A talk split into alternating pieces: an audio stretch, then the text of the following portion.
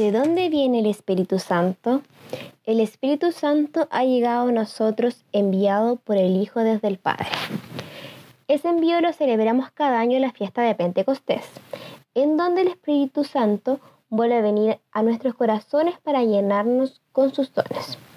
Este regalo o don que Dios nos ha hecho de su Espíritu lo llamamos misión del Espíritu Santo, ya que misión implica el envío de alguien con una tarea a realizar.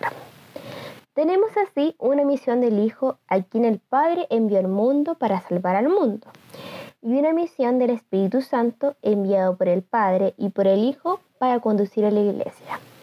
Pero el Espíritu Santo no vino solo en Pentecostés, ni viene solo cada año en esta fiesta, sino que ejerce una presencia continua y vivificante por la cual Él mantiene viva a la iglesia le da vigor necesario para su misión y mantiene viva en ella la fe que la Iglesia transmite de generación en generación.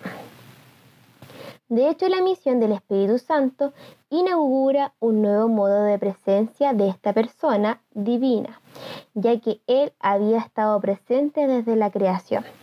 Pero ahora, gracias a su envío por el Padre y por el Hijo, habita y obra en nosotros.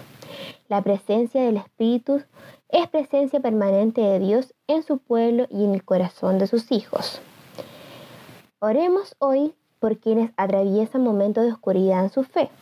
Que el Espíritu del Señor rasgue esa oscuridad y renueve en ellos la fe y la alegría de su presencia.